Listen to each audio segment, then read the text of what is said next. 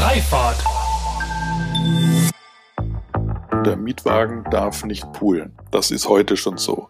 Aber heute darf das Taxi poolen ähm, und äh, dann in Zukunft nicht mehr. Und nach meinem Dafürhalten sollten alle poolen dürfen. Stichwort Mischkonzession. Warum? Weil es ja sinnvoll ist, auch wieder aus Stadtsicht, dass man die, äh, die Auslastung sämtlicher Fahrzeuge, die unterwegs sind, erhöht. Willkommen zu einer neuen Folge von Freifahrt, dem Interview-Podcast für eine neue und zukunftsfähige Mobilitätskultur. Mein Name ist Sebastian Hofer und hier frage ich mich und meine GesprächspartnerInnen sinnbildlich jede Woche wieder, weshalb es in Holland und Dänemark eigentlich selbstverständlich ist, mit einem Lastenfahrrad unterwegs zu sein und wir hierzulande immer noch kostenlosen Parkraum als Grundrecht verstehen. Mit euch zusammen möchte ich unser aktuelles Verständnis von Mobilität auflösen und an einer wünschenswerten Zukunft unserer Fortbewegung basteln. Von Mikromobilität bis zum Hyperloop.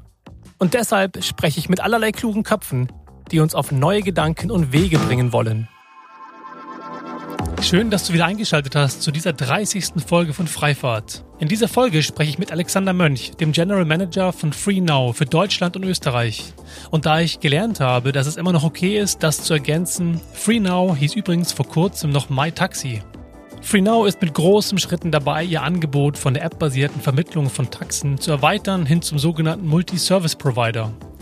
Der erste zusätzliche Modus waren die E-Scooter von Voi. Seit letzter Woche sind auch ihre eigenen E-Scooter der Marke Hive buchbar und seit heute ist es möglich, auch den Carsharing-Service des Anbieters Miles zu buchen von ihrer Plattform. FreeNow fährt damit eine fast einzigartige Strategie.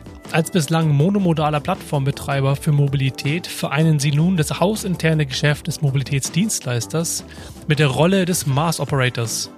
Zudem treten sie in Konkurrenz mit den Mars-Aggregator-Apps wie zum Beispiel Yelby oder HVV Switch. Wie sie mit dieser Strategie neutral bleiben wollen und wie mal wieder das Thema Zusammenarbeit mit anderen Mobilitätsdienstleistern und auch Städten aussieht und aussehen sollte, darüber sprechen wir in dieser Folge. Es geht außerdem logischerweise um die aktuelle Novelle des Personenbeförderungsgesetzes. Alexander erklärt anhand der Widersprüche die Notwendigkeit der Überführung in ein digitales Zeitalter und wieso eine Mischkonzession sowohl für Betreiber als auch für die Kundschaft viele Vorteile hätte. Doch bevor es losgeht, möchte ich euch gerne meinen Supporter für diese Woche vorstellen. Und das ist wieder einmal EndCharge. Endcharge ist ein Greentech-Startup, welches das erste Bonusprogramm für nachhaltige Mobilität anbietet. Der Clou dabei ist, dass du jedes Mal, wenn du etwas einkaufst, virtuelle Kilometer gutgeschrieben bekommst. Das gilt sowohl bei Online-Shops als auch bei stationären Partnern.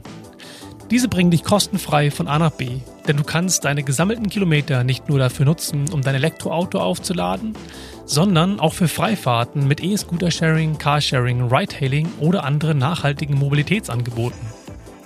Neben diesem grünen Bonusprogramm ist ein besonderes Feature von EndCharge, dass dir wechselnde Challenges die Möglichkeit bieten, für deine Aktivitäten belohnt zu werden. So bekommst du beispielsweise für das Fotografieren von Ladestationen Kilometer gutgeschrieben. Probiert es einfach mal aus und ladet euch am besten direkt die EndCharge-App herunter. Und da sich EndCharge gerade im Aufbau ihrer Plattform befindet, empfehle ich allen Mobilitätsdienstleistern und Fahrstromanbietern, die gerade zuhören, sich an den Mitgründer Simon Vogt zu wenden. Sein E-Mail lautet simon at end-charge.me. So, und jetzt geht's direkt weiter mit dem Gespräch mit Alexander Mönch, dem General Manager von FreeNow für Deutschland und Österreich. Viel Spaß! Ihr seid ja als, ähm, ihr seid nach der Hochbahn der Mobilitätsanbieter ähm, mit der längsten Präsenz im Markt, was ich ganz interessant finde, weil bisher sind ja viele Anbieter, die ich sonst äh, in meinem Podcast habe, aus der Mikromobilität äh, ja erst seit einer homöopathischen Jahresanzahl am Markt und FreeNow, ehemals MyTaxi, ihr seid ja schon über, über zehn Jahre jetzt am Start und äh, hast damit einen beeindruckenden Überblick über den Markt und freue mich daher sehr, dass wir heute äh, ein bisschen palavern können über die Mobilitätswende. Deswegen mal eine erste Frage an dich, Alex. Äh, wie hast du die letzten neun Jahre in der sogenannten Verkehrswende erlebt? Ja, das sind tatsächlich schon neuneinhalb Jahre. Das, äh, ich empfinde es als äh, Privileg, äh, ein, ein Startup so lange äh, begleiten können. Wir waren damals, als ich äh, begonnen habe, ähm, wirklich ein Bauchladen. Das waren weniger als 20 Leute. Ähm, heute sind wir eine Konzerntochter mit über 1000 Mitarbeitern. Das ist schon was ganz Besonderes, diese Reise äh, praktisch äh, miterleben zu dürfen. Ich glaube, dass, äh, wenn du die Mobilitätswende ansprichst, dass die Ziele, die wir damals hatten, äh, oder die Art, wie wir über die, unsere Industrie, über das Gewerbe gesprochen haben, was wir erreichen wollen, ähm, hatten wir noch gar keine Fantasie, äh, über was wir zehn Jahre später reden würden. Ähm, es ging darum, äh, das äh, Taxibestellen zu vereinfachen, digitale Möglichkeiten zu nutzen, äh, es unkomplizierter und transparenter und sicherer zu machen, das Mobile Payment einzuführen, aber dass wir einen Beitrag leisten werden, um äh, jetzt nochmal das größere Bild gleich zu Beginn, den motorisierten Individualverkehr aus den Städten zurückzudrängen, das in Einklang mit den Städten zu tun, ähm, das war damals nicht absehbar. Das ist was, was sich äh, äh entwickelt hat. Ja, Stichwort Entwicklung ist ganz gut. Ähm, was ich interessant finde, ist, dass ihr ein Jahr nach dem Umbranding von MyTaxi zu, zu FreeNow immer noch das äh, ergänzt teilweise bei Artikeln wird es immer noch ergänzt, in, in Vorträgen wird es immer noch ergänzt, dass es ehemals ja MyTaxi hieß und jetzt ja FreeNow, seit es äh, das Joint Venture ist von Daimler und BMW. Ärgert dich das eigentlich als Deutschlandchef oder beziehungsweise Deutschland- und Österreich-Chef, dass diese Notwendigkeit immer noch da ist, ähm, das mitsagen zu müssen? Nein, gar nicht. Ich habe auch mit dem, mit dem Brand My Taxi nie äh, ein Problem gehabt. Es gab eben eine gewisse Notwendigkeit äh, im, im Rahmen der aktuellen Strategie, dieses Rebranding vorzunehmen. Aber wir wollen kein Geheimnis daraus machen, dass wir aus der My Taxi Welt kommen, dass wir weiter Taxis vermitteln. Ähm, es ist sinnvoll, es noch dazu zu sagen, weil Free Now ist nach wie vor eine junge Marke, äh, die wir im Juli 2019 auf den Markt gebracht haben. Ähm, und dann äh, ist das natürlich die erste Zeit äh, noch äh, erklärungsbedürftig. Andersrum ist es so, dass viele Journalisten das sozusagen auch noch nicht ähm, äh, verinnerlicht haben. Äh, und jetzt habe ich kürzlich ähm, äh, mit einer großen Zeitung äh, gesprochen. Da wird auch von, über Free Now geschrieben, aber in der Bildunterschrift steht immer noch My Taxi. Also das ist vielleicht noch eine Zeit, wo das parallel läuft und dann wird sich das auch ähm, sicherlich irgendwann verlaufen. Ich finde es ganz interessant, ähm, weil ja die, die Taxibranche, wenn man sich so ein bisschen die letzten Jahre durchscrollt im Internet mit Meldungen, mit ähm, Stellungnahmen von dem, dem Bundesverband, von einzelnen Unternehmern in dem Kontext, ähm, war so mein Eindruck, den ich gewonnen habe, dass dort eine relativ starke Anti-Bewegung eigentlich auf Seiten der, der Taxiunternehmer zu spüren und zu lesen ist. Und äh, gleichzeitig seid ihr, der, ihr einer derjenigen, die äh, das Taxigewerbe ja sehr stark vorangebracht habt in, in der Welt der Mobilität, als Teil einer neuen Mobilität positioniert zu haben. Und jetzt beginnt ja sozusagen sehr viel Neues durch das Personenbeförderungsgesetz, durch die Novellierung, durch neue Produkte, die ihr dort ähm, ähm, jetzt veröffentlicht ähm, habt, als jetzt mit der Strategie als multimodaler Anbieter zu werden. Mich würde mal interessieren, wie du das siehst, ähm, diese, diese sag mal, dieser Konflikt zwischen einer von mir hypothetisch betrachteten oder hypothetisch bewerteten ähm, ähm, Antipathie der, der, der, der, der Taxibranche und eurem Ansatz, die Mobilität verändern zu wollen? Also ich würde vielleicht nochmal differenzieren wollen zwischen äh, dem, äh, dem Taxiunternehmer äh, und der Taxizentrale. Äh, denn ich habe nicht äh, den Eindruck, dass äh, Taxiunternehmer en gros äh, was gegen unsere Plattform äh, einzuwenden haben. Aber natürlich haben Taxizentralen, die äh, in vielen Großstädten äh, bis vor zehn Jahren äh, monopolistisch strukturiert waren, äh, nicht auf den Markteintritt von MyTaxi damals gewartet. Äh, denn äh, wir haben den Bestellprozess vereinfacht. Äh, die Dreiecksbeziehung zwischen dem Fahrgast, der Taxizentrale und dem Fahrer haben wir durchbrochen, äh, in, in dem der Fahrgast sozusagen über eine App direkt mit dem Fahrer in Kontakt treten konnte. Das heißt, das Geschäftsmodell der Taxizentralen wurde angegriffen. Und weil du den, den Bundesverband ähm, erwähnt hast, in diesem Bundesverband sind auch primär die Taxizentralen organisiert.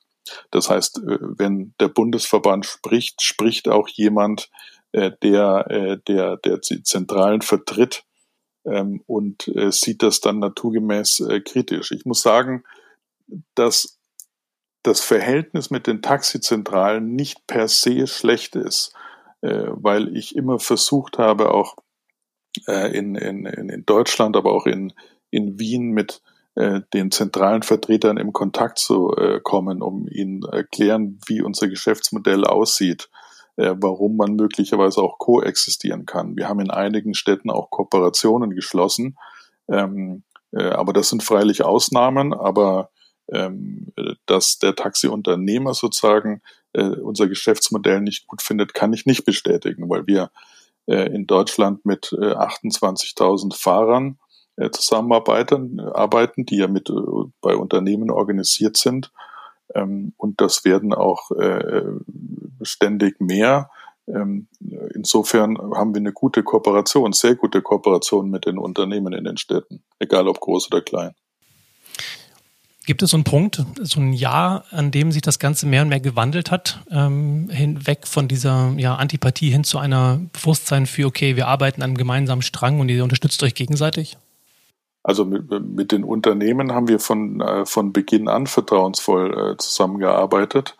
Ähm, zu dem Verhältnis zu der Branche und auch zu den Taxizentralen, äh, das ja 2011, als wir so richtig Gas gegeben haben, das war wahnsinnig anstrengend. Äh, da haben wir auch viel uns äh, vor Gericht erst kennengelernt, weil dann äh, viele Taxizentralen ihren Mitgliedern verboten hatten, parallel mit MyTaxi zusammenzuarbeiten. Das haben wir natürlich dann beklagt und auch alle Fälle in dieser Richtung gewonnen.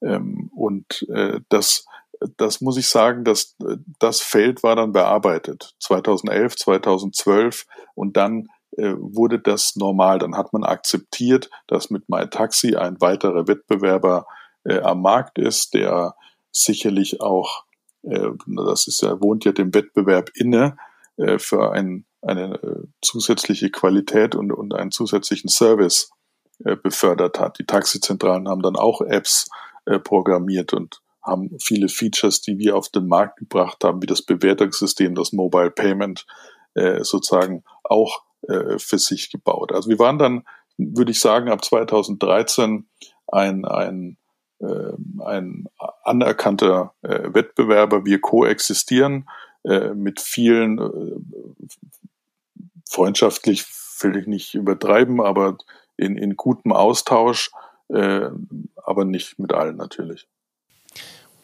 Jetzt würde mich mal interessieren, wieso oder wie du überhaupt zu dem Thema Taxi gekommen bist. Ich habe gesehen, du hast ja deine Diplomarbeit in dem deutschen Buchhandel, also namentlich sogar E-Commerce im deutschen Buchhandel geschrieben, mit einem studierten Hintergrund in VWL und Politikwissenschaften. Und ich finde das immer spannend, äh, die, die Hintergründe von meinen Gästen auch ein bisschen zu erfahren. Beispielsweise Philipp Haas von Tier hatte auch einen großen oder hat einen großen Hintergrund im E-Commerce.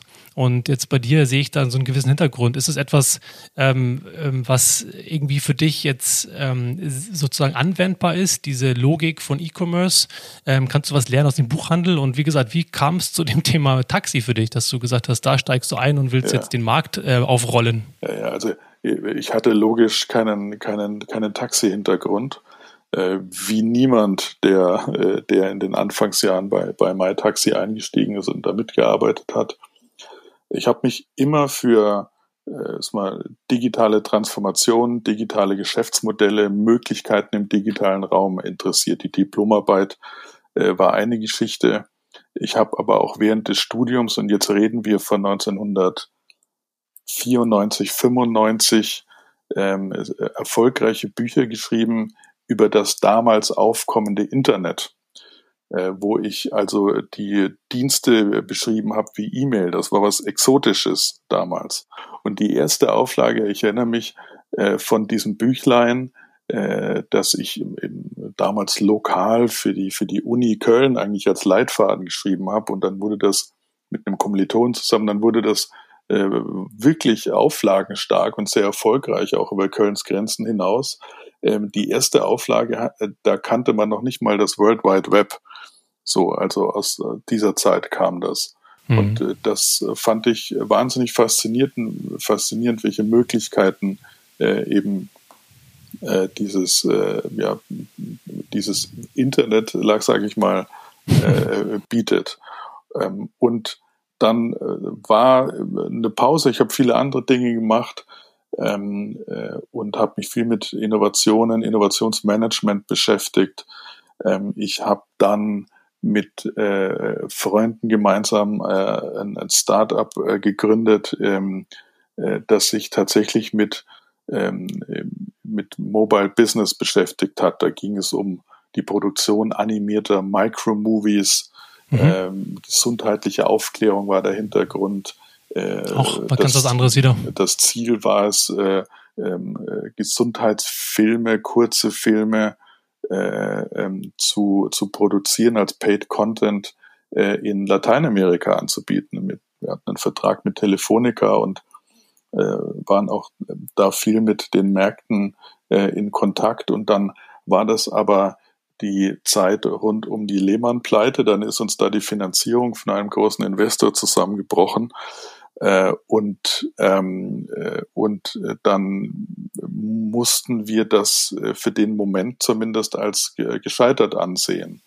Ich habe gehört, das wäre jetzt zu dieser Zeit wieder ein sehr äh, sinnvolles Geschäftsmodell, äh, Erklärvideos auf digitale Art und Weise zu produzieren ja, und zu verteilen. Wie das so ist. Also ich meine, das kommt natürlich bei einer erfolgreichen Geschäftsidee auch immer aufs Timing an. Und das äh, Timing war damit für die, für die Umstände, für die wirtschaftlichen Umstände auch einfach verkehrt. Aber wir hatten äh, dieses Geschäftsmodell damals gepitcht bei einem Investment Manager von, von T-Venture, der Telekom-Tochter.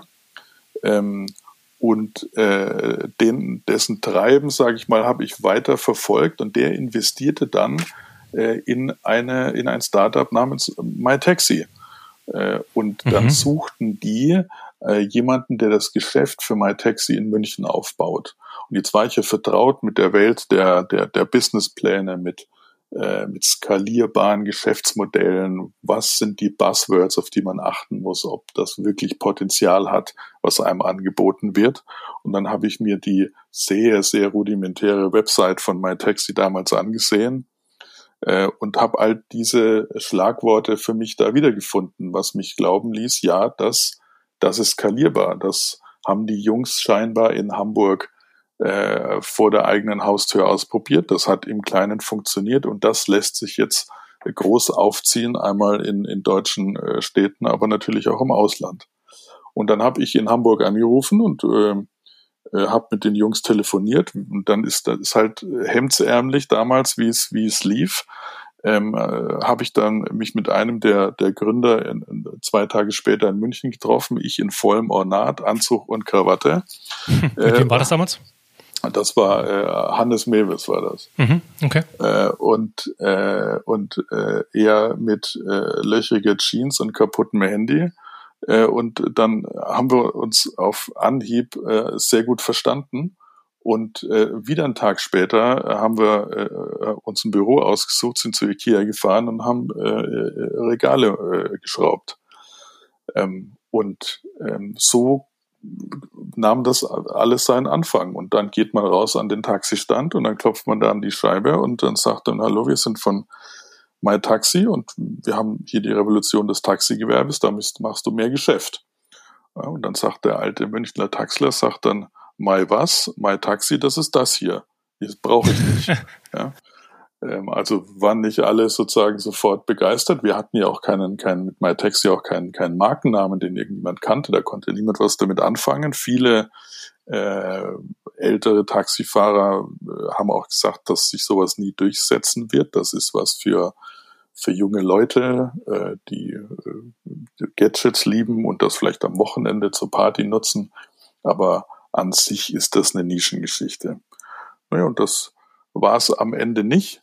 Ähm, und so haben wir uns dann äh, in, in, in München, der Markt, den ich eben selbst aufgebaut hatte, sehr schnell, sehr, äh, sehr gut entwickelt. Ich bin dann weiter nach Stuttgart, nach Wien und nach Zürich und habe da Gleiches getan, die anderen Kollegen in den anderen deutschen Städten, so dass man sagen kann, dass wir einmal äh, unsere Fahne in äh, große deutsche Städte gesteckt haben im Laufe des Jahres 2011. Mit Wien haben wir im Sommer 2011 den ersten Auslandsstandort eröffnet.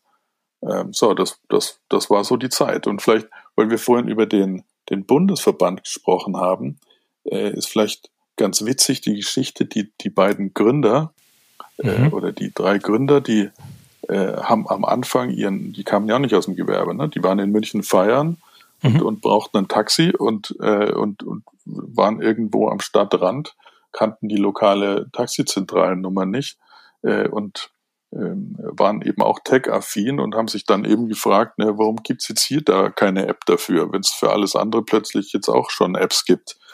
Äh, und sind eben nicht um dieses Problem herumgelaufen, so wie wir alle im Alltag um Probleme herumlaufen, sondern die haben gesagt, das gucken wir uns mal näher an, das muss man doch lösen können. Und dann haben die da einen Businessplan geschrieben und hatten aber von dem Gewerbe an sich äh, keine Ahnung und sind dann mit diesem Businessplan zum Bundesverband gelaufen. Ah, okay. Da gab es also quasi eine Verbindung.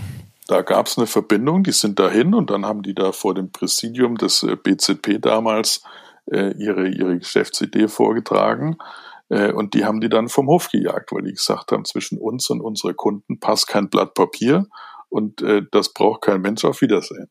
Und das ist da, das ist überhaupt der Grund, warum es sozusagen ähm, nicht mit, sondern parallel als Wettbewerbsprodukt zu den Taxizentralen entstanden ist.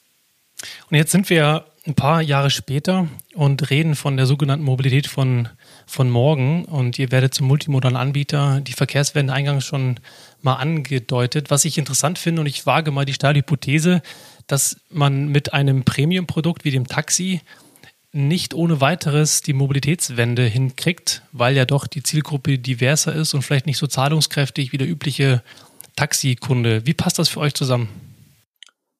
Das passt gut zusammen, weil Taxi ist, äh, ist wenn du so willst, äh, ein Teil der Mobilitätswende. Äh, nur äh, was wichtig ist, dass, äh, dass man mehrere Alternativen für verschiedene Situationen zur Verfügung hat. Äh, und wir haben gelernt über die letzten Jahre, dass es Apps gibt für Taxi, dass es Apps gibt für den Mietwagen mit Fahrer, dass es Apps gibt für Elektroroller, für Fahrräder etc., Carsharing.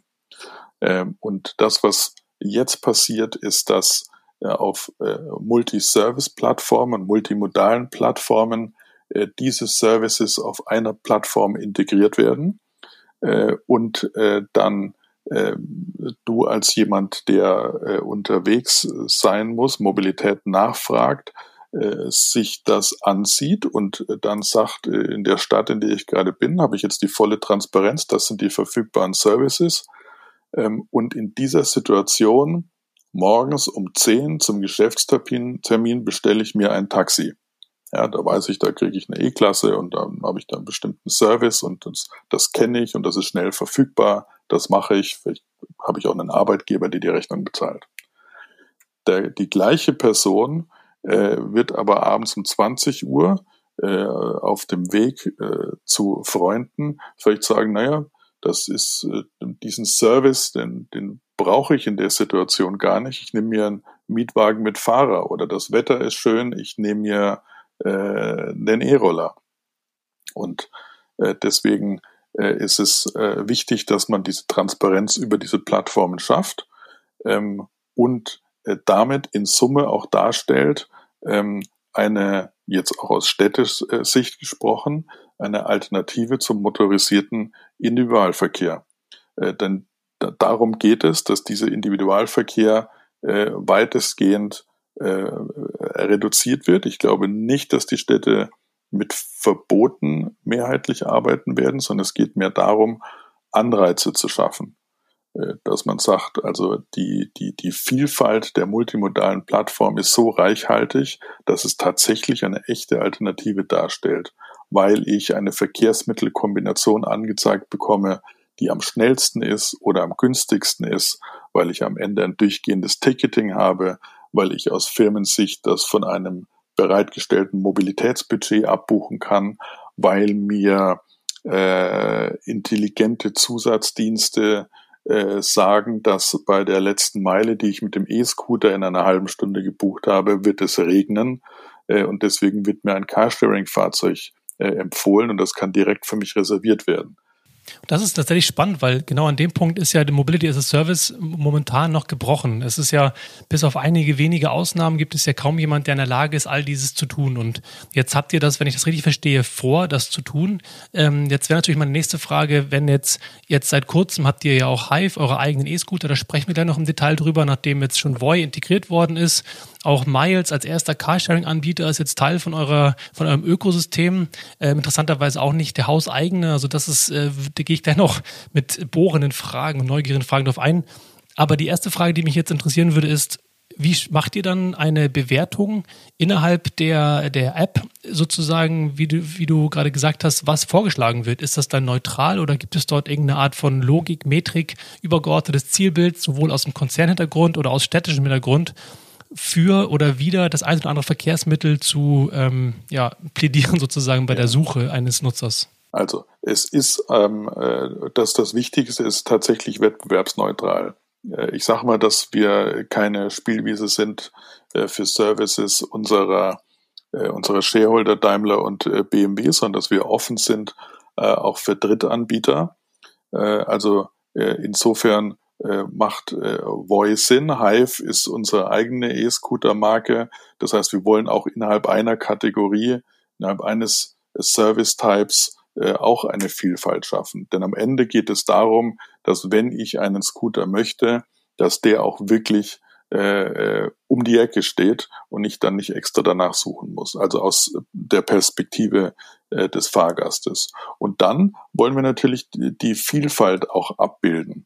Äh, deswegen äh, das Taxi, das bewährte, der Mietwagen mit Fahrer für ein etwas preissensitiveres Publikum, der E-Roller äh, für die letzte Meile oder für die jungen Menschen, für, für alle, wie auch immer, für schönes Wetter.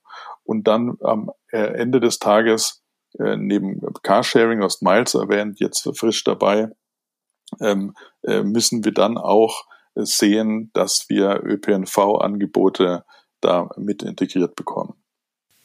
Absolut, auf jeden Fall. Da ähm, auch da wieder Haken hinter. Dann wäre natürlich interessant, es gibt ja in eurem ähm, Konsortium sozusagen, dem Joint Venture, gibt es ja verschiedene Marken. Und ähm, jetzt zum einen gibt es ja, ja äh, einen anderen Carsharing-Anbieter, nämlich ShareNow, ähm, der ja ein Teil ist von der Now-Gruppe, aber auch ReachNow. Und ReachNow beziehungsweise Movil, das habe ich tatsächlich noch nie so ganz begriffen in den letzten Jahren, was damit eigentlich passiert ist, was damit äh, geplant ist ähm, innerhalb des, des Joint Ventures. Denn meinem Verständnis nach war es immer so, dass ReachNow eigentlich dieser Integrator, dieser Aggregator ist, der sozusagen, und die App kann das ja schon, beispielsweise auch in Hamburg, ähm, äh, Tickets vom ÖPNV zu buchen und ähm, diese Art von multimodale App zu sein. Da steht ja auf der Website auch dein Companion in der Stadt. Ähm, wie passt das jetzt zusammen, dass jetzt ausgerechnet Schernau, äh, Quatsch, Freenow, siehst du, ich verwechsle schon, dass Freenow jetzt sozusagen derjenige wird, den ich eigentlich von der Markenpositionierung unter ReachNow erwartet hätte. Ja, also äh, ich kann jetzt zu den, zu den anderen Verticals der Now-Gruppe im Detail nichts sagen, aber äh, Movil, äh, die alte multimodale Movil-App, ähm, äh, wurde ja geteilt in ein B2C und ein B2G-Geschäft. Und das B2G-Geschäft, wo praktisch die Plattformen äh, den äh, Verkehrsbetrieben angeboten werden als White-Label-Lösung, das ist ja äh, vor äh, ungefähr einem Monat, vor drei, vier Wochen an die Deutsche Bahn verkauft worden. Das heißt, diese Sparte wurde outgesourced. Ähm, und äh, wir gehen äh, in, in, in Multiservice, äh, weil es Sinn macht, das hatte ich gerade geschildert, und weil wir äh, mit, äh, mit 14 Millionen Fahrgästen in Europa äh, einfach bereits bestens aufgestellt sind ähm, für eine Multiservice-Plattform. Das heißt, die Technologie, die dahinter steckt, beispielsweise die Möglichkeit, jetzt ähm, ÖPNV-Tickets zu buchen oder auch die eigenen Carsharing-Autos zu buchen, die ist ja im Konzern oder in dem Joint Venture existent. Ähm, warum ist es nicht von Anfang an oder warum geht es nicht schneller, dass diese, diese Möglichkeit, noch die Sachen zu buchen, jetzt bei euch verfügbar sind? Würde das nicht helfen, die Attraktivität von der, jetzt muss ich nachdenken, Quatsch, FreeNow-App, ähm, die attraktiver zu machen? Ja, also man darf sich das nicht so einfach vorstellen, weil es da auch äh, technisch und rechtliche Implikationen gibt. Ähm, äh, insofern sind äh, Integrationen, ähm, das geht alles nicht hoppla hopp. Das heißt, wir im Rahmen unseres Partnership Managements reden wir mit, mit sehr vielen Mobility Service Providern und das entwickelt sich dann einfach unterschiedlich schnell und dann wird es auch in der Reihenfolge äh, integriert. Also das hat nichts mit einer äh, Priorisierung, Wertung, Ausschluss äh, etc. zu tun. Ich fände es mal spannend, ähm, auch das wird wahrscheinlich schwierig sein, das im Detail zu diskutieren, ist genau diese Unabhängigkeit von den eigentlichen Marken des, der, der Vater, Mutter, Unternehmen, die dahinter stecken, hinter euch dass jetzt dann doch andere Anbieter dort integriert werden. Vielleicht lass uns doch mal ganz kurz eingehen. Ihr habt jetzt ja beginnend mit Voi, ähm, war ja der erste Anbieter, den ihr mhm. ähm, eingebunden habt. Voi Scooter, schwedisches Sharing-Unternehmen, also E-Scooter-Sharing-Unternehmen, die, was ich sehr, sehr cool fand, übrigens kleines Kompliment an der Seite, ähm, dass man direkt mit dem eigenen Account, den man hat, sich einloggen kann. Also nicht einen zweiten kopierten Account bekommt und man dann nicht mehr so richtig weiß, auf äh, welcher App man was genutzt hat. Ähm, wie steckt sozusagen oder wie kam es dazu, dass ihr das gemacht habt und äh, dann im zweiten Schritt auch, wie passt dann die, äh, die, die, die Geschichte mit Hive dazu? Gibt es da eine Unterscheidung oder wird das sozusagen komplett gleich, gleichwertig behandelt werden? Also äh, nochmal aus der Perspektive des Fahrgastes ist es wichtig, dass wenn ich einen E-Scooter äh, buchen möchte, dass ich den E-Scooter bekomme, äh, der, äh, der in meiner Nähe steht insofern machen wir dann das Angebot äh, äh, nicht nach der Marke, äh, sondern äh, nach der Nähe. Äh, die Frage vielleicht, warum wir den einen vor dem anderen bringen, das hat dann eben, wie ich es geschildert hatte, damit zu tun, dass äh, da äh, technische Gegebenheiten, rechtliche Zulassungen, äh, viele administrative Prozesse äh, einfach äh, in, in dem einen Fall schneller laufen als in dem anderen keine, keine Priorisierung. Und äh, wie steht ihr beispielsweise an der Stelle zu der Frage der Flottengröße? Das ist ja ein interessantes Thema, was immer wieder aufkommt in verschiedenen Bereichen, sowohl jetzt bei äh, Flotten von ähm, den Mietwagen als auch von ähm, Taxen, aber als auch natürlich von E-Scootern wird in manchen Städten und manchen Ländern gerne von Obergrenzen gesprochen. Andere, auf der anderen Seite wird davon gesprochen, dass man eine große Flotte und damit eine große Verfügbarkeit braucht. Was ist dein Statement oder deine Position oder eure Position zu dieser Frage nach Obergrenzen versus Verfügbarkeit versus Kundenzufriedenheit? Also wir kennen auch Städte, äh, die äh, die Ausschreibungen machen und sich so ihre Anbieter auswählen und sagen, wer das beste Konzept äh, abliefert oder die besten Konzepte können bei uns in den Städten umgesetzt werden. Das sind wir eigentlich, ist es das der Weg, den wir priorisieren. Dass, dass Städte äh, sich das beste Konzept aufzeigen lassen. Da geht es um das Thema Anzahl, da geht es um Free Floating äh, versus stationsbasiert, da geht es um äh, Austauschbarkeit der Batterien, da geht es um Nachhaltigkeit, da geht es um Entsorgungsfragen, da geht es darum, ob Einzelteile bei Verschleiß ausgetauscht werden können, ob man den halben Scooter wegwerfen muss. Also viele Dinge, die eben mit, mit Ökologie und Nachhaltigkeit zu tun haben. Ähm, und äh, das finde ich, ähm, finde ich aus Städtesicht, aber auch aus unserer Sicht ähm, ein, einen richtigen Weg, äh, die Auswahl zu finden. Dann vielleicht noch äh, aus dem Nähkästchen, äh, wie das Städte das komplett unterschiedlich beurteilen und steuern möchten. Ich erinnere mich an Termine mit Städten, die relativ ähm, viele Vorgaben machten und gesagt haben, was sie alles haben wollen. Ähm, äh, zum Beispiel einen Datenaustausch, äh, auf jeden Fall stationsbasiert, ähm, das Service Hotlines, all diese Dinge, auch so viele, viele sinnvolle Dinge gefordert haben. Und ich habe Stadtverwaltungen erlebt, die gesagt haben, wir wollen eigentlich gar keine Arbeit damit haben, macht, was ihr wollt. Äh, also das habe ich sehr unterschiedliche äh, Erlebnisse gehabt. Mhm. Naja, die ich habe immer den Eindruck, dass Stadtverwaltungen gerne eher mit Limitationen hingehen und sagen, lass uns doch lieber irgendwie was verbieten, beziehungsweise ein Cap draufpacken, ähm, weil es einfacher ist, sich als sich äh, äh, wirklich mal hinzusetzen und sich zu überlegen, wie man sowas reglementieren kann und organisieren kann, dass es im Sinne der NutzerInnen da draußen stattfindet und vielleicht auch der Operator. Und irgendwie scheint sozusagen noch so eine Verhandlungs- ähm, Weg dahin zu gehen, so eine Art Optimum zu finden, dass es für alle am besten ist? Oder ist das nur meine Wahrnehmung? Wie, wie, wie nehmt ihr das wahr? Ja, also wir reden natürlich von einer Innovation, von einem Service, den es so in den Städten, in dem Stadtbild vorher nicht gab. Und äh, als das im, äh, ich glaube, Mai, Juni letzten Jahres freigegeben wurde, haben wir da auch einen relativen Wildwuchs erlebt. äh, was die Anzahl der Scooter-Anbieter, die Anzahl der Roller betraf. Äh, es gab frustrierte Fußgänger, Radfahrer, die die Dinger dann in die Flüsse geschmissen haben in den Parks. Äh, also die, es war so eine gemischte Stimmung, möchte ich sagen, weil viele damit nichts anfangen konnten. Und in vielen Städten war man auch verbrannt, glaube ich, äh, von dem Erlebnis von, hießen die O-Bike, da gab es ja die chinesischen Leihfahrradanbieter, die, ich erinnere mich hier in, in München, die 7000 Bikes in die Stadt geworfen haben in dem August. Ich kam aus dem Urlaub zurück, die Stadt war übersät mit diesen Fahrrädern. Äh, die Stadt wusste noch nicht mal, wer der Ansprechpartner ist für diese Fahrräder, geschweige denn, dass man irgendwo eine Service-Hotline anrufen kann. Und viele Bürgerinnen und Bürger waren so frustriert, dass dann die ganzen Räder im englischen Garten in der Baumkrone hingen. Ähm, und das war das, was viele noch in Erinnerung hatten, als die E-Scooter kamen. Und deswegen äh, gab es da eine gewisse Zurückhaltung.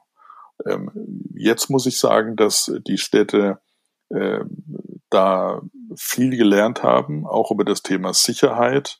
Es wurden einige Regeln nachgezogen am Fahrzeug, im Verhalten, äh, Fahrradspur versus Straße, Helmpflicht, ja, nein, etc., so dass ich den Eindruck habe, dass die Akzeptanz in den Städten äh, heute besser ist als in den Anfangswochen. Wie unterscheiden sich eigentlich Hive von anderen Anbietern? Ihr seid ja relativ früh interessanterweise in Hamburg auf dem Gebiet des, des vom DESI gestartet für den ersten Piloten auf dem geschlossenen Gebiet. Jetzt seid ihr, also wenn man sich die reinen Städte anguckt, äh, in, im europäischen Vergleich weit hinter den, der Anzahl der Städte von anderen Anbietern. Ganz stark seid ihr in Polen beispielsweise, auch in, ähm, in Griechenland seid ihr ähm, aktiv, also in Ländern, wo jetzt manch anderer vielleicht gar nicht unbedingt so aktiv ist, noch in Portugal. Ähm, was ist sozusagen der, der Unterschied, den man wissen sollte, wenn man sich die beiden oder sozusagen Hive im Vergleich zum restlichen E-Scooter-Markt anguckt? Also erstmal muss man sagen, dass wir äh, die Strategie so äh, gefahren sind, dass wir nicht der First Mover äh, im E-Roller-Markt sein wollten, auch nicht in Deutschland oder vor allem nicht in Deutschland, sondern dass wir das ähm, äh, probieren wollten in den äh, im europäischen Ausland. Das war auch äh, Jahreszeiten bedingt, weil wir das relativ spät dran waren, dass wir in die südeuropäischen Länder gegangen sind, wo das Wetter länger besser ist.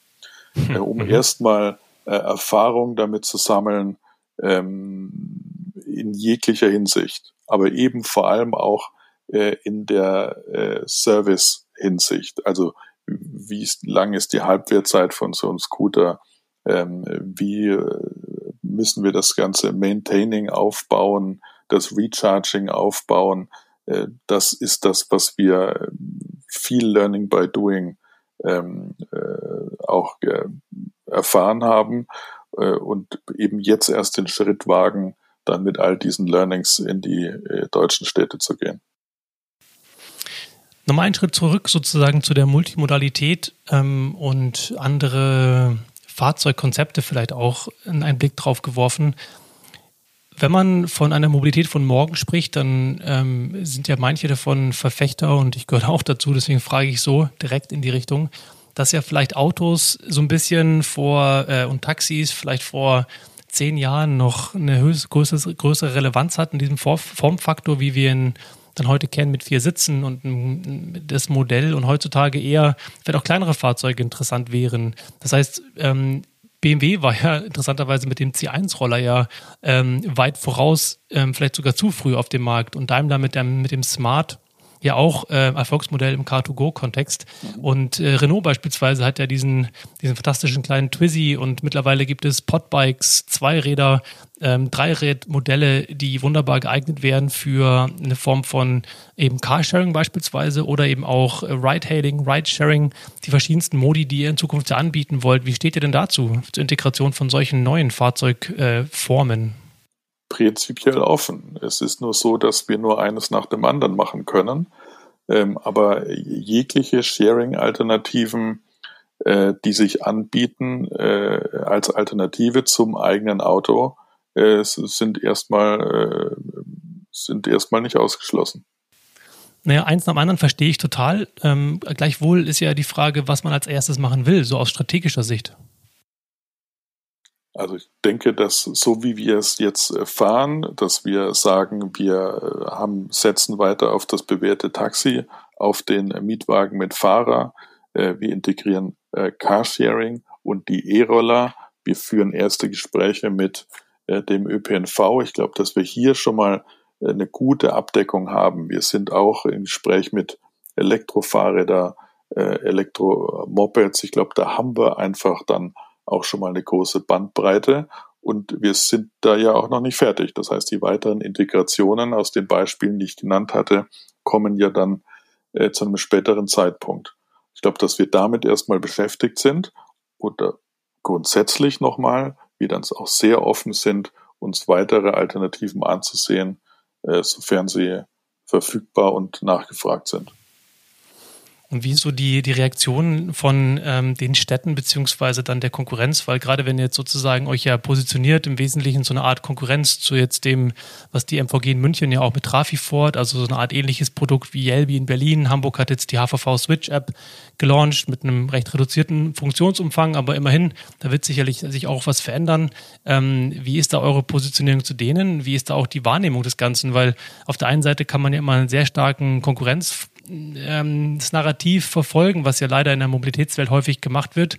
Oder man kann voneinander lernen, weil wir einfach ja wirklich noch jetzt im Hand von, vom Modal Split in der Wahrnehmung der Bevölkerung, wenn man ehrlich ist, in der Mobilitätsbranche immer noch sehr klein ähm, und eigentlich irrelevant sind, wenn man mal die komplette äh, Mobilitätslandschaft und Bevölkerung und deren Nutzung sich anschaut. So, und genau deswegen ist es wichtig, dass es auch mehrere Anbieter gibt, die auf diesem Feld experimentieren äh, ich habe vorhin von den Städten gesprochen. Ich glaube, das sind wir, äh, sprechen wir alle die gleiche Sprache. Die Städte haben dieses Bedürfnis, den motorisierten Individualverkehr zurückzufahren und begrüßen diese Konzepte grundsätzlich. Nur, was wir auch feststellen, und wir haben ja auch eine Innovation auf den Markt gebracht mit MyTaxi Match ähm, äh, vor mhm. zwei, drei Jahren, also das Taxi teilen äh, und haben die Erfahrung gemacht, dass unser normaler Taxiservice ja, als wir diese, dieses Produkt auf den Markt gebracht haben, das ist ja senkrecht durch die Decke. Äh, Teilen, Sharing ist in unserer Gesellschaft noch nicht gelernt. Das ist noch nicht bei uns im Blut drin. Äh, mhm. Und äh, das ist etwas, was sich entwickelt, positiv entwickelt, äh, aber es wird dauern, bis sich diese Dienste wirklich flächendeckend durchsetzen und bevor wir dann auch ähm, den den, äh, den Pendler aus seinem SUV rauskriegen, der jeden Tag vom Speckgürtel in die Innenstadt pendelt und wieder zurück. Und insofern ist es richtig, dass äh, viele Services im Wettbewerb zueinander äh, experimentieren. Äh, und es ist auch wichtig, dass äh, mehrere Anbieter und mehrere Plattformen in dieser Richtung unterwegs sind. Bist du dann eher ein Verfechter, dass man mit einem Mobilitätsverbund starten sollte, um sozusagen gemeinsam loszurennen oder dass sozusagen der Mobilitätsverbund Schritt zwei oder Schritt drei ist irgendwann, um letztendlich dann wiederum Mobilität als Daseinsvorsorge und als Grundbedürfnis den Menschen anzubieten, so eher der Gedanken von Verkehrsverbünden? Ja, also Verkehrsverbünde ist ein schwieriges Thema, leider. Und äh, wir sind, äh, ähm, äh, also vielleicht mal vorweggeschickt, äh, wir anerkennen den klassischen ÖPNV als Pooling-Service Nummer eins. Also es geht uns nicht darum, da irgendwie ein, äh, ein, ein Wettbewerb, eine Konkurrenz dazu aufzubauen. Die Dinge äh, funktionieren im Konzert. Äh, aber der ÖPNV ist integraler Bestandteil. Und ich beobachte natürlich, wie, ähm, wie äh, die Verkehrsbetriebe ihre eigenen Plattformen aufbauen, zum Teil auch mit Startups gemeinsam. Ähm, und äh, ich denke, dass wir etwas offener aufeinander zugehen sollten, ähm, um zu überlegen, wie man die Dinge gemeinsam machen könnte. Äh, klassisches Entree in solchen Gesprächen für mich ist, äh, dass äh, die, äh, die, der ÖPNV, das, das, die können besser U-Bahn fahren als wir und wir werden es auch nie besser können und wir wollen es auch nicht. Aber wir können Plattform bauen.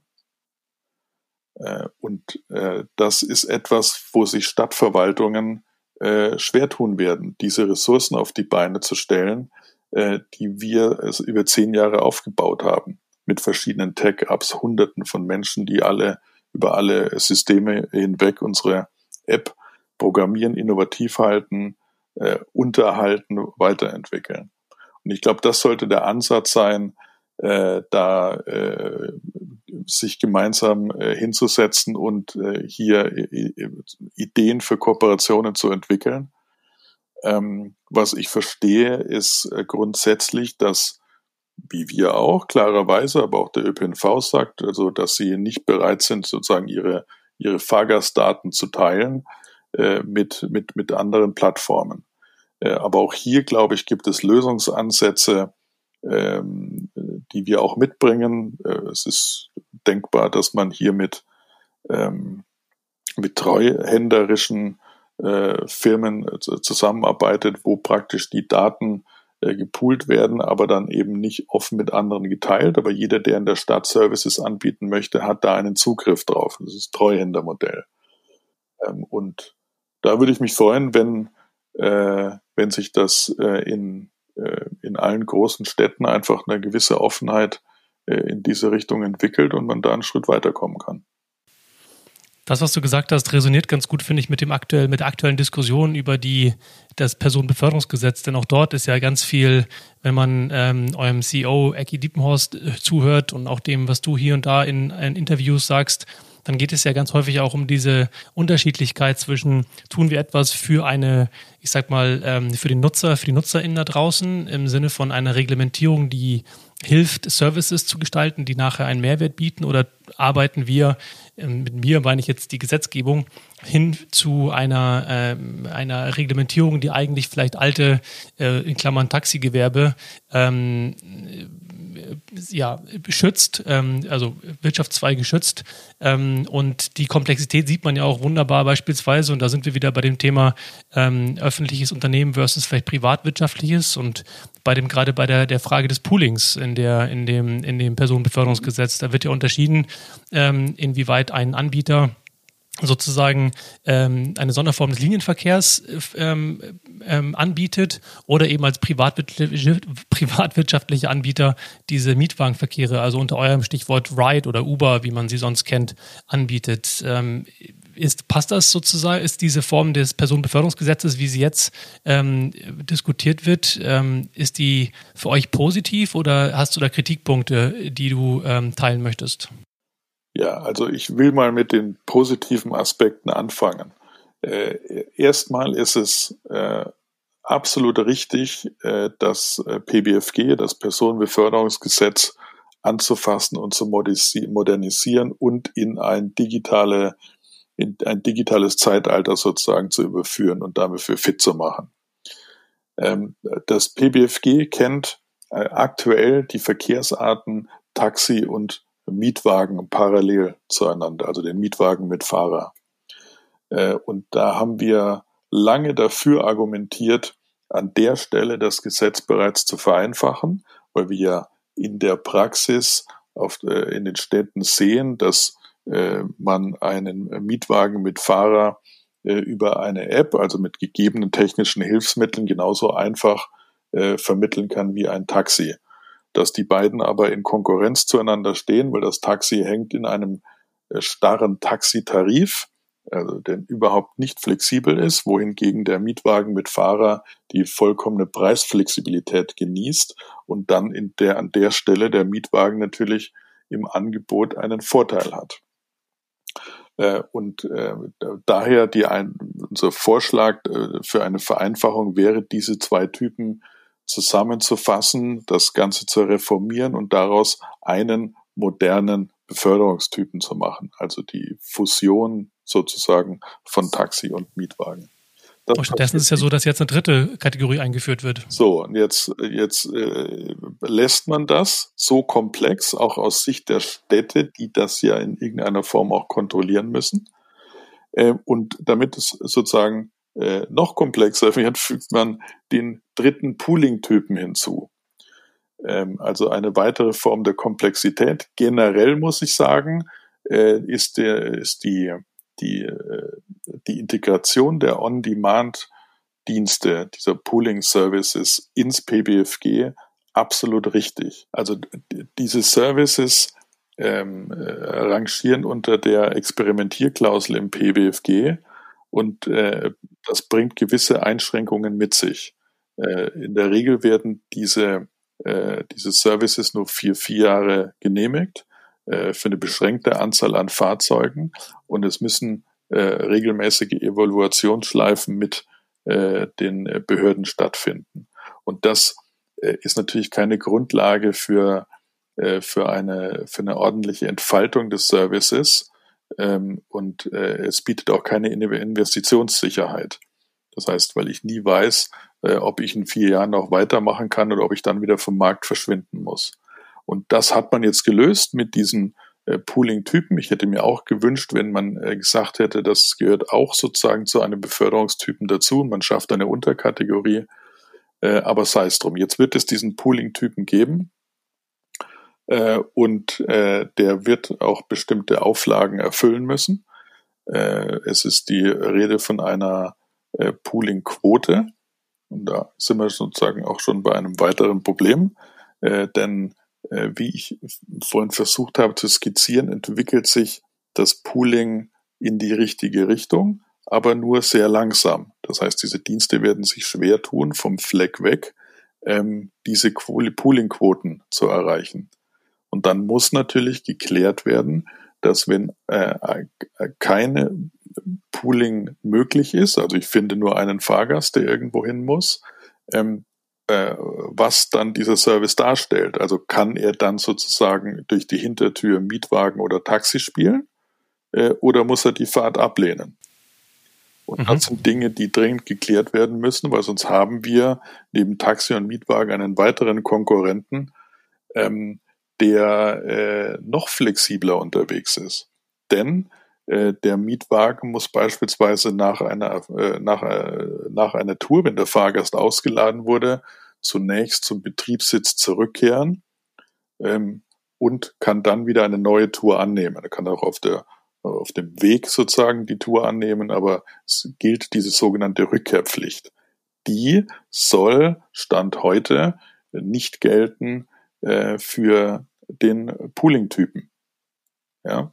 Und das heißt, dass wenn der Pooling-Service auch einzelne Fahrgäste in letzter Konsequenz durch die Gegend fahren darf, der dann nicht zum Betriebssitz zurückkehren muss. Also eine weitere ähm, Ungleichheit sozusagen dann im Vergleich zum, äh, zum Mietwagen. Also das, wir befinden uns ja immer noch in der Phase der, der Eckpunkte. Der Referentenentwurf wird ja jetzt über die Sommerpause gemacht.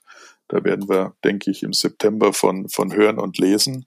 Äh, aber da muss in diesem Entwurf noch eine Menge Grips rein, äh, um das rund zu kriegen. Aber da sind wir so bei meiner Hypothese, die ich ja geäußert habe, dass es offensichtlich sehr, sehr schwierig ist, dort etwas zu gestalten, welches ähm, jetzt mal idealerweise nutzerorientiert ist und nicht bürokratieorientiert ist. Äh, wer berät denn beispielsweise das BMVI an der Stelle, diese ähm, Novelle im Sinne eigentlich sowohl der Nutzer als auch der Anbieter zu gestalten? Äh, also die, die Schlange der Lobbyisten ist, äh, ist lang, die reicht bis zum Hauptbahnhof in Berlin. ähm, äh, oder zum Flughafen wahrscheinlich. oder so. Ähm, also klarerweise ist das, ist das Ministerium aus, im Austausch mit dem, äh, mit dem Taxiverband, ähm, aber natürlich auch äh, mit anderen Verbänden, aber auch mit den Plattformanbietern. Äh, also auch wir sind äh, mit dem Ministerium im Austausch, genauso wie die On-Demand-Services und genauso wie alle anderen auch. Nur hat jeder sozusagen seine äh, Spezialitäten. Und jetzt ist es die Kunst sozusagen der, der, der, der Mitarbeiter, der Referenten im Ministerium, diese Interessen oder möglichst viele dieser Interessen unter einen Hut zu kriegen. Wobei ich nur dafür plädieren kann, macht dieses Gesetz äh, einfacher und nicht komplexer. Ihr tut den Stadtverwaltungen keinen Gefallen.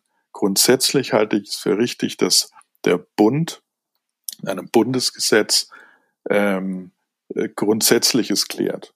Äh, also den Rahmen vorgibt äh, und dass die Stadtverwaltungen diesen Rahmen dann ausfüllen.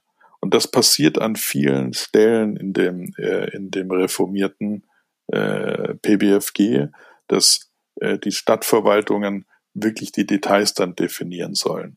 Also ich begrüße zum Beispiel, dass der Taxitarif ähm, flexibilisiert werden soll. Das macht das Taxi wettbewerbsfähiger. Die Rede ist von einem Preiskorridor mit einer Untergrenze und einer Obergrenze.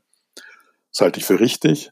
Auch dass Grenzen dabei sind, weil man nach unten den Fahrer schützt vor prekären Arbeitsverhältnissen, das Mindestlöhne sicherstellt und mit der Obergrenze den Fahrgast schützt, ähm, was das Pricing betrifft bei in, in, in Hochlastzeiten. Aber dann äh, muss die Stadtverwaltung praktisch diesen Korridor definieren. Die Stadtverwaltung wird äh, aufgerufen zu definieren äh, auf freiwilliger Basis den äh, Mindestpreis, da ist nicht vom Korridor die Rede, den Mindestpreis für den Mietwagen mit Fahrer, äh, was ich an der Stelle auch nicht für richtig halte. Die Stadtverwaltung kann definieren, ob es beim Thema Rückkehrpflicht nur diesen einen Betriebssitz geben soll oder ob man auch einen zweiten Betriebssitz zulassen möchte oder ob man Mobility Hubs an den Stadträndern schaffen möchte, wo die sich auch hinstellen können. Also es geht viel, was dann die Details betrifft, in die Stadtverwaltungen hinein. Und da kenne ich Stadtverwaltungen, die das äh, mit Sicherheit vorbildlich ausfüllen werden, äh, auch in Zusammenarbeit mit dem lokalen Gewerbe. Aber ich kenne leider auch Stadtverwaltungen, ähm, die sich da sehr schwer tun werden. Ist das die Mischkonzession, von der du gesprochen hast in dem Artikel mit der Frankfurter Allgemeinen Zeitung? Ja, die Mischkonzession, das betrifft nochmal den, den, den Pooling-Typen, der geschafft werden soll, weil mit Schaffung des Pooling-Typen ähm, soll das Pooling bei Taxi verboten werden. Also eine Innovation wie MyTaxi Match äh, ginge dann mit Taxi nicht mehr. Auf welcher Grundlage war das denn bisher überhaupt erlaubt? Weil das Pooling, wenn das, war das dann auch eine Art von, von Experimentierklausel auf Basis Nein, derer MyTaxi Match funktioniert? Beim Taxi nicht, aber die Services, über die wir reden, äh, das sind, ähm, das sind Mietwagen-Services und der Mietwagen darf nicht poolen. Das ist heute schon so. Aber heute darf das Taxi poolen ähm, und äh, dann in Zukunft nicht mehr. Und nach meinem Dafürhalten sollten alle poolen dürfen. Stichwort Mischkonzession. Warum? Weil es ja sinnvoll ist, auch wieder aus Stadtsicht, dass man die, die Auslastung sämtlicher Fahrzeuge, die unterwegs sind, erhöht. Ja, ein Taxi. Natürlich, auf jeden Fall. Auslastung, das ist sicherlich von Stadt zu Stadt verschieden, vielleicht von 20, 25 Prozent. Das heißt, die meiste Zeit äh, steht ein Taxi das wird sich ändern durch die Preisflexibilisierung mit dem Korridor, aber das kann sich auch durch äh, durch Pooling ändern, wenn das sozusagen etwas gesellschaftsfähiger wird. Also warum nimmt man es dem Taxi weg? Warum gibt man es dem Mietwagen nicht? Ich, das erschließt sich mir nicht. Jetzt ist ja das Problem so ein bisschen, was mit diesen Mietwagen-Services rund um Uber und Lyft aus Nordamerika ja auch mehr und mehr und aus China mit Didi und Co. Äh, auch in Europa mehr und mehr schwappt. Etwas, was ja lange bekannt ist. Ähm, über Fahrt, also Anstiege der, der Straßenkilometer, der Fahrtleistung über 100, 200 Prozent äh, in manchen Städten, sicherlich nicht in Deutschland, ähm, ist, ist bekannt. Das heißt, die Idee von wir reduzieren Verkehr, weiß eigentlich jeder in der Branche, dass das nicht stimmt. Wie reicht alleine dieses Poolen? Und welche Poolingquote hattet ihr beispielsweise bei MyTaxi Match und welche Poolingquote wollt ihr in Zukunft erreichen bei den Angeboten jetzt von ähm, dem, dem Taxi-Service oder vielleicht auch dem, dem äh, FreeNow Ride-Angebot, um wirklich einen Beitrag zu leisten zur Mobilitätswende? Ja, also äh, erst erstmal, äh, du verweist ja auf die amerikanischen äh, Studien, äh, die natürlich mhm. hier auch jeder gelesen hat ähm, äh, wo praktisch äh, die U-Bahnen, die Busse leer sind, äh, weil der, äh, der Mietwagen mit Fahrer so billig ist, dass äh, die Leute lieber einzeln in ein Auto hüpfen. Äh, das wird ja äh, verhindert, äh, indem man äh, diesen Preiskorridor beim Taxi schafft, äh, beispielsweise, ähm, und sagt also, äh, wir wollen eben nicht, dass es möglich ist, für 2,50 Euro durch die gesamte Stadt zu fahren, äh, weil das äh, einerseits das Fahrpersonal äh, sicherlich nicht in die Lage versetzt, äh, Mindestlohn und darüber zu verdienen und es macht eben auch keinen Sinn, äh, die Fahrgäste aus der U-Bahn rauszuziehen. Also ich glaube, dass wir da in, in Deutschland äh, eine andere Situation haben und die Gefahr da nicht gegeben ist. Ähm, ansonsten glaube ich, wird hier das Angebot äh, die Nachfrage schaffen. Also wir brauchen erst eine funktionierende oder mehrere funktionierende Multiservice-Plattformen, die dann genügend Anreize bieten, äh, den, äh, den äh, Bürger, die Bürgerin sozusagen aus dem Auto rauszuholen äh, und in diese Services zu lenken. Das heißt, wir werden eine Zeit erleben, wo diese Services ähm, da sind und parallel der Autoverkehr noch nicht äh, abgenommen hat. Ist es dann irgendwann die Konsequenz, dass das dann wiederum Teil wird von einem von, von städtischen Unternehmen, von Verkehrsunternehmen irgendwann, so wie es beispielsweise auch ähm, in Berlin ja ähm, der Berlkönig macht? Also hilft sozusagen die Innovation, die von außen in den Markt dringt, diese Angebote langfristig ähm, umfangreicher und attraktiver zu, zu, zu gestalten? Als Ergänzung äh, des klassischen ÖPNV auf jeden Fall. Wir werden sehen, äh, die eigenwirtschaftlichen Verkehre, die ja jetzt aus der Experimentierklausel herauskommen. Und wir werden die Kooperation mit dem ÖPNV sehen, äh, wo es dann möglich ist, auf bestimmten Strecken zu bestimmten Zeiten ähm, den Verkehr in, in wesentlich kleinere Gefäße zu lenken, statt einen 60-Sitzer durch die Nacht dieseln zu lassen genau da ist ja immer das Stichwort der Wirtschaftlichkeit, deswegen habe ich das angesprochen, weil das wird ja immer gerne genutzt zu sagen, es, ähm, die, die, die Dienste sind sozusagen nicht wirtschaftlich, wenn sie außerhalb von interessanten Zeiten oder außerhalb von interessanten Gegenden einer Stadt betrieben werden können. Und irgendwie scheint ja immer wieder dieser, dieser, äh, dieser Widerspruch oder dieser ähm, so zwei Welten aufeinander zu prallen an diesem Punkt der Wirtschaftlichkeit und der Suche nach, wo kann man eigentlich so ein Angebot gut, ähm, gut gestalten ja, also ich muss auch sagen, da, da, bin ich nicht der Experte, aber der klassische ÖPNV ist ja heute auch schon subventioniert. Ja, ganz genau. Heute, heute ist der, der, der 60-Sitzer subventioniert, der äh, nach, äh, nach Fahrplan einmal stündlich äh, leer durch die Nacht rauscht. Und wenn man das sozusagen umlenken kann in die, in die kleineren Gefäße, in flexiblere Gefäße, die nur dann fahren, wenn entlang der Route Nachfrage besteht, ist das ja nur sinnvoll.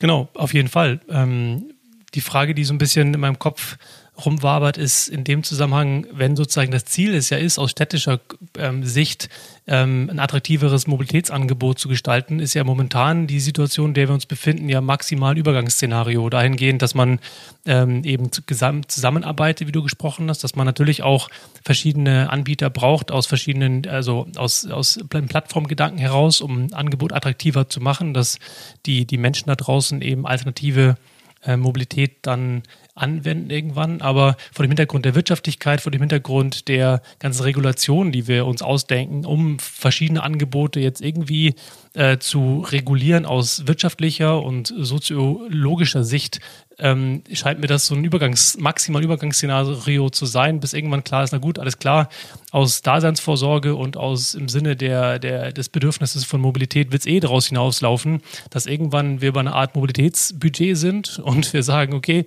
es gibt verschiedene Angebote, die sehen eben aus auf zwei Rädern, drei Rädern oder eben bis hin zu einem, einem einer U-Bahn und das Ganze ist äh, in einer Flatrate einfach nutzbar. Absolut. Und äh, äh, große Firmen rufen nach solchen Angeboten. Im Sinne von einer Alternative sozusagen zum Dienstwagen, da sind wir jetzt sozusagen. Hm. Wir sind in Kontakt mit großen Firmen, die sagen, wir finden es super, dass FreeNow jetzt äh, eine Multiservice-Plattform aufbaut. Ähm, äh, es ist uns wichtig, dass auch der, der klassische ÖPNV äh, sich da, darin wiederfindet, äh, damit sozusagen das komplette Angebot einmal abgebildet ist. Wir möchten gerne äh, über Mobilitätsbudgets ähm, äh, das ähm, besser steuern können für unsere Mitarbeiter, Kunden etc.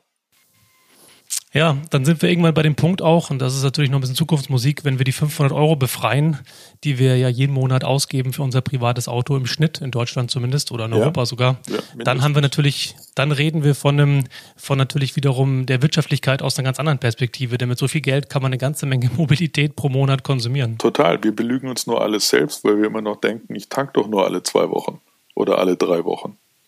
Ne? Also, das heißt, wir die, brauchen momentan. Die, die Vollkostenrechnung, die macht ja gar keiner für sich. Ja? Also die 500 Euro, auf die kommt ja niemand, wenn er drüber nachdenkt, was einen das Auto kostet. Ja, die Frage an der Stelle ist natürlich, wie man entweder das klarer kommunizieren könnte in Richtung der Menschen da draußen oder auf der anderen Seite auch, ähm, ob nicht alles, was wir gerade tun in der Welt, aus meiner Perspektive so ein bisschen zu langsam ist, aus Perspektive der, der Gesamtbevölkerung wahrscheinlich immer noch zu schnell auf eine gewisse Art und Weise. Ich weiß nicht so richtig, welche Perspektive dort hilft, wie progressiv man eigentlich sein müsste, um dort wirklich einen Wandel mal noch stärker zu pushen. Ja, also du redest über Gewohnheiten, die über Jahrzehnte da waren. Das Auto ist ja, ist ja ein, ein, ein Statussymbol gewesen ich sag mal, als ich 18 war, äh, das war Führerschein ein Auto, das musste alles sofort her. Und da sehe ich, wie heute schon junge Leute äh, anders drauf sind. Ähm, äh, ich glaube, dass fast alle immer noch einen Führerschein machen. Ähm, aber dass der Besitz eines Autos ist heute nicht mehr so wichtig, wie das für meine Generation noch wichtig war. Junge Leute bewegen sich anders fort. Das sehe ich bei uns in unserem Headquarter in Hamburg, wenn ich beobachte, wie äh, unsere Mitarbeiter zur Arbeit kommen. Das äh, funktioniert mit äh, Carsharing, die gehen zu Fuß, die nutzen den ÖPNV, ganz viel äh, Scooter-Nutzung auch dabei. Also wir haben äh, keine Platznot in der Tiefgarage. Äh, ein Gedanke, den ich vorhin noch bringen wollte, sind, gibt ja noch die, die ordnungspolitischen Maßnahmen, also äh, Maßnahmen, die die Städte ergreifen werden mit Sicherheit auch. Und wir sehen das jetzt in der Corona-Krise wieder viel experimentierfreudiger äh, vorangeschritten wird. Also wir sehen plötzlich, wie große Boulevards geteilt werden, äh, damit mehr Platz ist äh, für Fahrradfahrer. Äh, wir werden sehen, dass äh, auch ein entsprechender Rückbau an öffentlichen Parkflächen stattfinden wird. Wir werden sehen, dass äh, deutlich verteuert wird. Das sind alles Maßnahmen hier. Wir haben Dieselfahrverbote, wir haben in London äh, City-Maut-Modelle und in anderen Städten. Das sind alles Maßnahmen in eine Richtung, wo man sozusagen von, von, äh, von Stadtseite äh, die Dinge noch in die richtige Richtung bewegt. Ja, das bringt mich auch zu meiner letzten Frage mit ein bisschen Blick auf die Uhr und ähm, um das Gespräch mal zum Ende zu bringen ähm, sozusagen die Idee der Gestaltung der Mobilität von morgen und äh, vor dem Hintergrund von Corona, was so Sachen waren, die, die positiv waren, das hast du schon ein, zwei er erwähnt, aber vielleicht so ein bisschen, wenn man mal ein paar Jahre vorausspringt, was so der ein wünschenswerte nächste Schritte wären, wenn man das Ganze mit so 1,5-facher Geschwindigkeit ähm, ähm, betreiben könnte. Was würdest du tun und was würdest du dir wünschen, quasi auf Basis dessen, was wir jetzt lernen, was wir beibehalten können und vielleicht sogar noch positiver und besser in die in positive Richtung bringen können? Also so schrecklich diese Krise war und äh, ist, äh, das, was man beobachten kann, ist, dass ähm, viele Umbrüche, die sich schon angedeutet haben, ähm, äh, sich nochmal beschleunigt haben.